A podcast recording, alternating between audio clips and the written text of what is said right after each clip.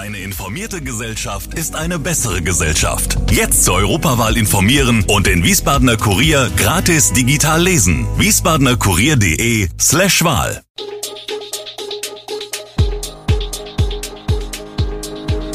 Gude, unser morgendliches News Update. Das Wichtigste aus Wiesbaden für Sie im Überblick. Guten Morgen aus Wiesbaden an diesem 9. Mai. Wiesbaden will Fußgängerstadt Nummer 1 werden, die Modernisierungspläne an der Geisenheimer Rheingauschule gehen voran und weitere Stellenstreichungen bei Opel. Das und mehr hören Sie heute im Podcast. Wiesbaden will die Stadt attraktiver für Fußgängerinnen und Fußgänger machen und künftig mehr in die Fußverkehrsinfrastruktur investieren. Bereits jetzt geben 30 Prozent der Wiesbadenerinnen und Wiesbadener an, das meiste zu Fuß zu erledigen. Bis 2030 hat sich die Stadt zum Ziel gesetzt, Fußgängerstadt Nummer 1 zu werden. Bis dahin ist aber noch einiges zu tun. Seit 2021 ist Wiesbaden Modellstadt vom Fachverband Fuß e.V. Dieser erhebt Potenziale und Defizite für den Fußverkehr und entwickelt Maßnahmen, um die Situation zu verbessern.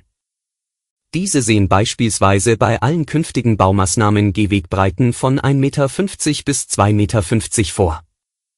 Zudem sollen Gehwege nicht mehr durch Baustellen blockiert werden dürfen. Auch Parkflächen sollen stärker überwacht werden, parkende Autos sollen zukünftig keine Gehwege mehr blockieren dürfen. Diese und weitere Maßnahmen werden dem Magistrat vorgestellt, um eine Verbesserung der bestehenden Infrastruktur voranzutreiben. Ziel der Maßnahmen ist eine erlaufbare Stadt, in der die kurzen Wege unter zwei Kilometern am direktesten und bequemsten zu Fuß zurückgelegt werden können.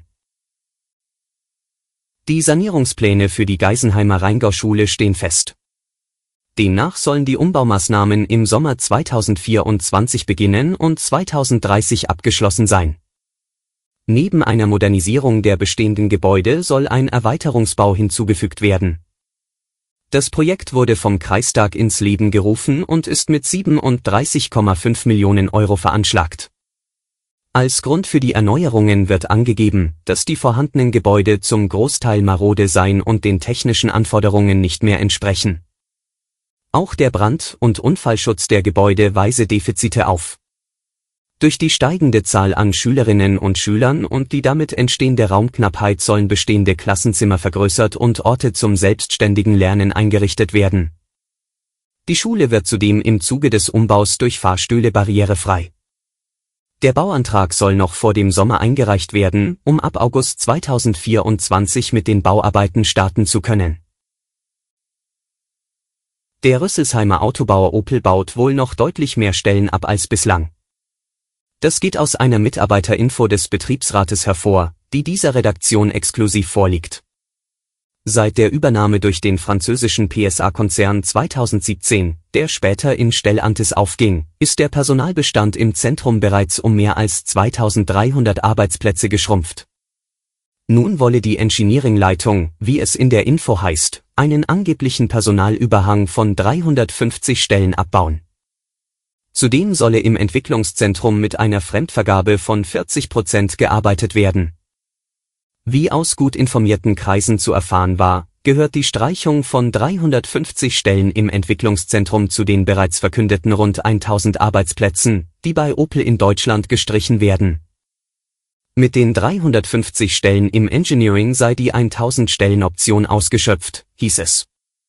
Solle in Deutschland im Einklang mit den Vereinbarungen zusätzlich Personal abgebaut werden, müsse eine zweite Option zum Abbau weiterer 1000 Arbeitsplätze gezogen werden in der Eltwiller Straße in Wiesbaden hat es in der Nacht auf Dienstag gebrannt.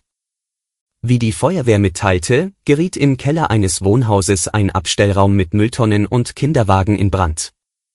Der Rauch drang in einige Wohnungen ein, die das Fenster gekippt hatten. Den Angaben zufolge wurden daher drei Menschen bei dem Brand leicht verletzt, ins Krankenhaus musste niemand. Insgesamt untersuchte der Rettungsdienst 19 Menschen. Im Einsatz waren die Berufsfeuerwehr, die Freiwillige Feuerwehr Stadtmitte, der Rettungsdienst und die Seelsorge in Notfällen mit insgesamt 56 Einsatzkräften. Die Polizei ermittelt nun die Brandursache. Im Tarifstreit um mehr Geld ruft der Marburger Bund Ärztinnen und Ärzte kommunaler Krankenhäuser in Hessen am Dienstag erneut zu einem ganztägigen Warnstreik auf. Gestreikt wird unter anderem auch in den Helios Dr. Horst Schmidt Kliniken in Wiesbaden. Hessenweit seien rund 50 Kliniken vom Streik betroffen. Planbare Termine und Untersuchungen seien zum Teil verschoben worden. Um eine medizinische Notfallversorgung der Patienten sicherzustellen, seien den Krankenhäusern zudem Notdienstvereinbarungen angeboten worden. Mit dem Streik soll der Druck auf die Arbeitgeber nach bislang vier Verhandlungsrunden ohne Ergebnis erhöht werden. Der Marburger Bund fordert für die rund 55.000 Ärztinnen und Ärzte an den kommunalen Kliniken einen Inflationsausgleich für die Zeit seit der jüngsten Entgelterhöhung im Herbst 2021 sowie eine Gehaltsanhebung um 2,5 Prozent. Der Mainzer Impfstoffhersteller BioNTech vermeldet wesentliche Fortschritte in der Krebstherapie. Das Unternehmen bereite den Beginn der ersten klinischen Phase 3 Studie im Bereich Onkologie vor, kündigte BioNTech-Chef Ugur Shahin an. Die letzte Stufe der Tests vor der Zulassung solle noch in diesem Jahr gestartet werden der Fokus für dieses Geschäftsjahr liege laut Shahin auf der Weiterentwicklung der Plattformen zur Behandlung solider Tumore sowie auf klinischen Programmen im Bereich Infektionskrankheiten mit weltweit hohem medizinischem Bedarf. BioNTech meldet unterdessen mit dem Übergang in die endemische Phase der Corona-Infektionen eine weiter sinkende Nachfrage nach Impfstoffen. In den ersten drei Monaten stürzte der Umsatz dementsprechend von 6,3 Milliarden Euro auf 1,2 Milliarden Euro, da der weltweite Verkauf der Vakzine eingebrochen ist. BioNTech bestätigt den erwarteten Rückgang des Jahresumsatzes 2023 von 17,3 Milliarden Euro auf etwa 5 Milliarden Euro. Alle Infos zu diesen Themen und noch viel mehr finden Sie stets aktuell auf www.wiesbadener-kurier.de. Gude Wiesbaden ist eine Produktion der VRM von Allgemeiner Zeitung, Wiesbadener Kurier, Echo Online und Mittelhessen.de. Redaktion und Produktion die NewsmanagerInnen der VRM. Ihr erreicht uns per Mail an audio.vrm.de.